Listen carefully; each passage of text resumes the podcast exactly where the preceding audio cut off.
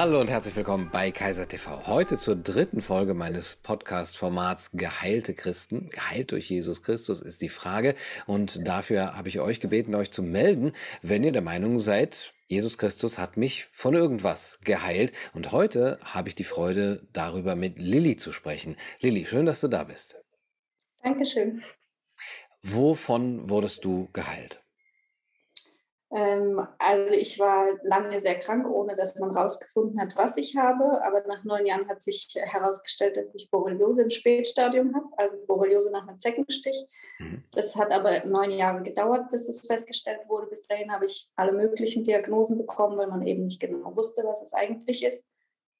Ähm, ja, und nach den neun Jahren wurde ich dann zu einem Spezialisten äh, geschickt und bei dem hat sich dann aber herausgestellt, dass ich Borreliose im Spätstadium zwar nachweislich habe, aber sah, die Werte sahen so aus wie bei jemandem, der gerade äh, die Therapie erfolgreich hinter sich gebracht hat, aber ich habe ja nie eine gemacht. Was wären denn die Symptome gewesen, beziehungsweise welche Symptome hattest du auch? Warum bist du überhaupt dann äh, in Behandlung gewesen?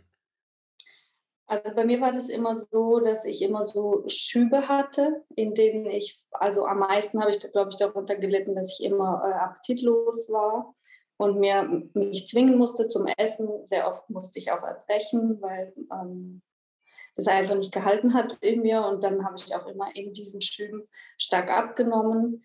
Ähm, ich hatte auch so Krampfanfälle, so Zitteranfälle, so von den Nerven, denke ich was mir auch stark zu schaffen gemacht hat, das wird bei der Borreliose äh, Bewusstseinsänderung oder Wesensänderung genannt. Ähm, es kam mir halt alles so düster vor und ähm, ja, es ging mir einfach vom Kopf dann auch nicht so gut. Deswegen ging, ging es auch lange von den Ärzten in Richtung psychische Erkrankung, dass sie gedacht haben, ähm, das sei was Psychisches. Ich habe aber einfach gemerkt, dass auch im Körper irgendwas nicht stimmt und es kam ja auch immer so schubweise. Und ja, das hat dann aber wie gesagt, neun Jahre, einige Krankenhausaufenthalte und viele nicht so schöne Arzttermine auch ja. ähm, gehabt, bis es dann tatsächlich dann zu diesem Befund kam. Okay, das heißt aber, nach dem Befund waren dann die Symptome weg oder wie sah das zeitlich genau aus? Du hattest neun Jahre diese Symptome, bis dann hast du dann eben den Befund bekommen, ah, Borreliose wie ist es danach weitergegangen? Also dadurch, dass man halt eben auch lange nichts gefunden hat, ähm, habe ich mich auch wirklich sehr, sehr stark ähm, auf Gott fokussiert. Ich war schon, ich bin sehr religiös aufgewachsen. Ich war auch als Kind immer in der Kirche und so, ähm, religiöse Familie und äh, da habe ich sehr, sehr viel schon mitgekriegt. Allerdings hat mir der Glaube da erstmal gar nichts geholfen, ähm, weil ich tatsächlich so aufgewachsen bin, dass, ähm, und das hat mich damals auch sehr enttäuscht, auch von vielen, die ich kannte, Christen, die mir halt gesagt haben, das hat dir Gott jetzt geschickt und irgendwas will er dir damit sagen. Und ich habe dann halt, ich bin dann halt auf die Suche gegangen, was Gott mir damit jetzt sagen möchte. Und es war eine echt lange Suche, die neun Jahre. Und ähm, ja, ich habe irgendwann gemerkt, dass alles, was ich über Gott wusste, bis dahin, was andere mir erzählt haben, also so dieses Gott kennen vom Hören sagen, ähm, das hat mir einfach nicht gefallen, weil ich, ich konnte mir dann irgendwann nicht mehr anhören, Gott hat dir diese Krankheit geschickt und mhm. irgendwann im Himmel wird es besser und bis dahin hilft er dir irgendwie dadurch und ich hatte Tage, da wollte ich einfach auch ehrlich gesagt, obwohl ich Kinder hatte, eine glückliche Familie, ich wollte einfach nicht mehr leben, weil es mir mhm. echt schlecht ging und ich konnte das dann auch nicht mehr hören von den Christen, die gesagt haben, ja, Gott mutet dir nur so viel zu, wie du tragen kannst. Und so diese ganzen religiösen Sprüche, die man halt einfach kennt. Mhm. Und ich war dann irgendwann einfach nur noch stinke sauer auch auf Gott, weil ich lange, lange versucht habe, mir die Heilung auch zu erarbeiten bei ihm, weil ich dachte, na gut, okay, ich werde jetzt ein richtig guter Christ und ich bemühe mich, ich mache alles, was, was mir, was ich denke, was er von mir will und es wird nur schlimmer. Hm. Und ähm, ja, das war aber tatsächlich für mein Inneres und für, mein, für meine Beziehung mit Gott war das genau richtig, weil ich dann halt wirklich selber auf die Suche gehen musste, was Gott eigentlich, wer er ist, was in der Bibel wirklich steht, nicht nur das, was andere mir erzählen. Und ja, das war dann tatsächlich so, dass ich mehr und mehr herausgefunden habe, äh, dass Gott mir diese Krankheit überhaupt nicht geschickt hat und stattdessen eigentlich in der Bibel steht, dass er seinen Sohn geschickt hat, der am Kreuz die Krankheit auf sich genommen hat, damit ich sie nicht mehr haben muss. Und ja, all solche Sachen. Und ich muss sagen, das war dann tatsächlich so eine wahrscheinlich eine langsame Heilung von innen auch, weil ich vieles in meinem Denken über ihn und ja, über das Leben generell und über den Glauben vor allem ähm, einfach aufgearbeitet habe ja, in der Zeit. Und das habe ich einfach gemerkt, dass dann von innen her ja, sich so vieles verändert hat und dann so als Höhepunkt kam dann tatsächlich auch eben dieser Befund äh, mit, äh, dass es chronische Borreliose ist, aber seltsamerweise eben ähm, so, als hätte ich gerade erst erfolgreich eine Therapie hinter mich gebracht, aber der Spezialist wusste ja, dass ich das nicht hatte und er wusste dann auch nicht so recht, was er mit mir machen soll. Ja, ja. und waren denn dann zur Zeit des Befundes deine Symptome schon fast ganz verschwunden? Also die Schübe wurden einfach langsam besser. Ähm, und zu der Zeit, als ich dann dort war, kam es dann ab und zu, dass die sich so angebahnt hatten, so ein Schub.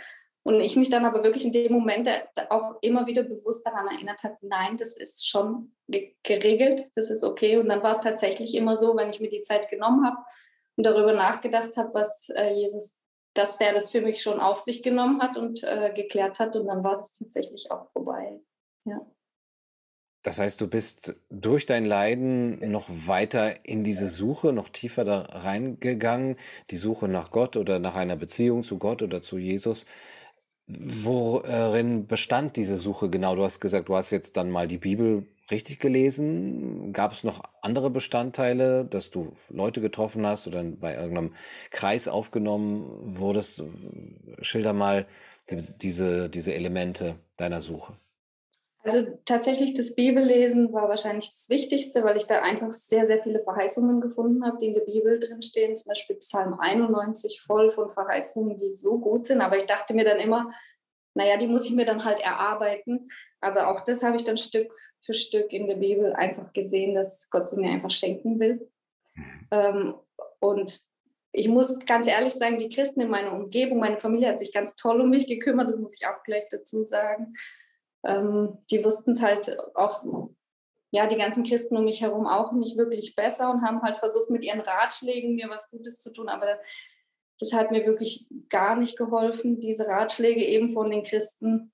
Ähm, und dann habe ich viel bei YouTube einfach auch andere, Predigten mir angehört. Ähm, zum Beispiel jemanden, aber der ist aus ich habe vergessen von wo, Joseph Prince heißt der und der predigt auch wirklich ganz, ganz viel darüber, dass ähm, es nicht um unsere Leistung als Christ geht, sondern darum, was Jesus für uns getan hat. Und es hat mir wirklich Stück für Stück auch geholfen, mein Denken zu verändern und ja, einfach anzunehmen, was Gott für mich hat und mir das nicht zu verdienen.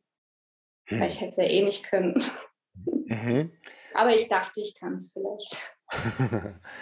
Also Heilung muss nicht verdient werden, muss nicht erarbeitet werden.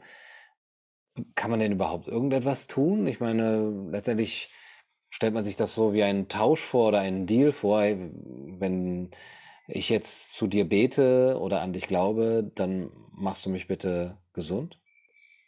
Ja, das ist nur halt echt schwierig, den Glauben mal so richtig zu beschreiben. Was bedeutet das denn eigentlich? Ich glaube tatsächlich, der Wendepunkt in meinem Leben war, als ich angefangen habe, wirklich ehrlich zu Gott zu sein. Weil ich weiß noch, dass ich dann auch wirklich einmal gebetet habe, dass ich einfach, ich hatte zwar Angst vor dem Gebet, weil ich immer dachte, Gott ist auch sehr streng und er wird mich dann erst recht bestrafen, wenn ich jetzt ähm, was Schlechtes sage. Aber ich habe irgendwann gesagt, ich wäre lieber einfach nur krank, ohne dich zu kennen, weil dann könnte ich einfach krank sein und nicht den ganzen Tag darüber nachdenken, warum ich jetzt krank bin, mhm. was ich getan habe und wieder gut machen muss, mhm. um geheilt zu werden. Und ähm, ja, dass ich, dass ich einfach dieses Leben und alles, was er mir da aufbürdet, überhaupt nicht will. Und ich hatte ja eigentlich mein Leben schon mit ihm verbracht, ja, aber ich kannte ihn halt anders, nur vom Hörensagen eben. Und ich glaube, das war der Moment, als ich, als es wirklich dann losging, dass Gott echt auch durch Träume zu mir gesprochen hat oder auch durch die Bibel wirklich so diese Zusagen und dann durch diese Predigten auch, die ich viel gehört habe, dass dann Stück für Stück wirklich Gott angefangen hat, mir zu zeigen, dass ich mir das gar nicht erarbeiten muss und dass ich gar nichts dafür tun muss. Ich muss ihm einfach nur sagen, du darfst es machen. ich lasse los. Mhm. Ich bin einfach ehrlich. Ja. Ja. Hat sich dein Alltag noch über eben die Veränderung deiner Symptome hinaus dann auch verändert, dass du vielleicht öfter betest oder zur Kirche gehst oder mit anderen Menschen darüber sprichst, vielleicht sogar sie versuchst zu missionieren? Ähm, ich glaube, generell ist es so, dass ich halt ein Mensch war, der sich sehr, sehr viel Sorgen gemacht hat. Ich war immer sehr ängstlich und das hat Gott halt echt aufgearbeitet in mir. Ich bin ganz, also auch in der Corona-Zeit, das hätte mich damals fertig gemacht, ja, so eine Zeit, weil es mir eh schon schlecht ging und dann noch, äh, und das war jetzt überhaupt gar kein Problem für mich, weil ich die ganze Zeit wusste, ich muss dafür jetzt nichts tun. Gott kümmert sich um uns, auch als Familie. Und das hat er auch tatsächlich gemacht. Ich meine, in der Schule, ich bin ja auch Lehrerin, das war auch echt eine harte Zeit jetzt in der Corona-Zeit. Und ich bin so dankbar für all die Dinge, die Gott da äh, ja, uns durchgetragen hat. Und ich weiß nicht, ich hatte auch geschrieben, dass mein Sohn ja auch, ähm, mhm. also mein Ältester auch eine Erkrankung hatte, dem wurde per Zufallsdiagnose mit vier Jahren Muskelschwäche diagnostiziert. Und äh, das war halt auch alles parallel dazu und ähm, tatsächlich waren die Ärzte sich sicher, dass er mit vier Jahren ungefähr die ersten Einschränkungen bekommt und dann auch irgendwann natürlich im Rollstuhl landet und das Herz auch ähm, als Muskel ja dann irgendwann mal Hilfe brauchen wird. Und ja, mittlerweile ist er elf, bewegt sich super gut, mhm. hat überhaupt keine Einschränkungen. Der Kinderarzt, die Werte sind bis vor vier Jahren, da haben wir es das letzte Mal, glaube ich, überprüft, waren sie immer noch schlecht, aber es zeigt sich in seinem Körper einfach gar nicht. Und der Kinderarzt sagt selber, dass er es nicht verstehen kann. Aber das war auch so eine Zusage, zum Beispiel aus Psalm 91, keine Plage wird sich zu euch nahen. Und das habe ich mir so ins Herz, ähm, ja, ich habe mir das wirklich tagtäglich gesagt. Nein, Gott hat mir was anderes versprochen. Und das ist die Wahrheit. Und ja, so leben wir. Mhm. Sprichst du denn mit deinen Kindern darüber und erziehst sie in diesem Glauben? Ja, auf jeden Fall. Aber auch da ist es mir halt wichtig geworden im Vergleich zu dem, was ich früher so aus der Kirche gelernt habe, dass meine Kinder einfach jederzeit mit Gott sprechen können und nicht äh, zu irgendwelchen bestimmten Uhrzeiten und mit irgendwelchen Ritualen, sondern dass sie ihm auch wirklich einfach immer genau das sagen können, was sie gerade denken und was sie beschäftigt. Und äh, ja, wenn ich zum Beispiel jetzt mit meinem Großen kann ich schon tiefgründigere Gespräche ähm, führen. Und dem habe ich das mal erklärt, wie ich früher geglaubt habe. Und dann hat er mich ganz schockiert angeguckt und hat gesagt, aber Mama, das ist doch gerade anders. Jesus hat doch alles für uns getan. Warum hast du dir solche Sorgen gemacht? Und das hat mir so gut getan, dass äh, ich das, diese Ursicherheit in, meine kind, in meinen Kindern irgendwie schon hineinlegen konnte mhm. dass sie Gott einfach vertrauen können und dass sie dafür auch nichts leisten müssen. Mhm. Ähm, ja, das ist, glaube ich, für äh, jedes Kind wäre das eine frohe Botschaft. Ähm, genau. Würdest du sagen, die führen dadurch auch ihr Leben ein bisschen anders? Sie sind vielleicht relaxter oder selbstbewusster oder ja, gehen anders durch Leben als andere Kinder, wenn sie dadurch getragen werden? Ähm, also wenn ich mich jetzt vergleiche in meiner Kindheit, wovor ich überall Angst, also ich hatte vor wirklich allem Angst früher. Und wenn ich dann meine, gut, das sind halt Jungs, vielleicht macht das auch nochmal einen Unterschied. Ja, ich habe drei Jungs, äh, die haben gefühlt vor nichts Angst. Ich würde mir manchmal wünschen, dass sie ein bisschen mehr drüber nachdenken, was sie tun. Aber ich, ich höre das auch immer wieder von anderen Familien, die halt sagen, deine Kinder sind so, ja, so so friedlich innerlich, die haben so eine innere Ruhe und ähm, genießen einfach die Kindheit und die hatten es ja jetzt auch echt nicht, nicht leicht in der Corona-Zeit und ähm, die ganzen Vereine sind weggefallen und alles und so. Und die haben sich aber tatsächlich nie Sorgen gemacht, wenn sie irgendwas gestört hat, haben sie gesagt, Mama, da beten wir jetzt einfach dafür, Gott kümmert sich, wir haben ewig für, dafür gebetet, dass die Maskenpflicht verschwindet und so und das, als die dann weg war, war denen auch gleich klar, siehst du, Mama, Gott hat sich drum gekümmert. Das war auch echt äh, schön. Also die haben da so, eine, so einen Seelenfrieden mhm. in sich, den ich nie hatte, den ich erstmal ja, mehr aufbauen oder mit Gott. Ich war mit Gott in Therapie, sage ich immer. Und schon haben wir den Titel für unser Video mit Gott in Therapie. Das ah ja, genau. fasst, das, fasst das ganz schön zusammen, was du gesagt hast. Ich hoffe auf jeden Fall, dass du diesen Seelenfrieden gefunden hast und, und auf diesem Weg auch weitergehen wirst. Ähm, Lili, vielen Dank für das schöne Gespräch. Ja, ganz herzlichen Dank und dir wünsche ich wirklich auch alles, alles Gute. Bete gerne auch für dich. Vielen Dank. Mache ich schon, seit ich es gehört habe. Danke, das freut mich. Das war's für heute bei Kaiser TV. Ich hoffe, euch hat es auch gefallen. Bis zum nächsten Mal. Macht's gut. Und wenn ihr auch Teilnehmer an dem Podcast äh, sein möchtet, erzählen möchtet von eurer Erfahrung mit Gesundheit, Krankheit und Religion im weitesten Sinne, Spiritualität, es muss keinesfalls das Christentum sein, meldet euch gerne unter redaktion at gunnarkaiser.de. Und dann sprechen wir miteinander. Bis zum nächsten Mal. Macht's gut. Du, du, du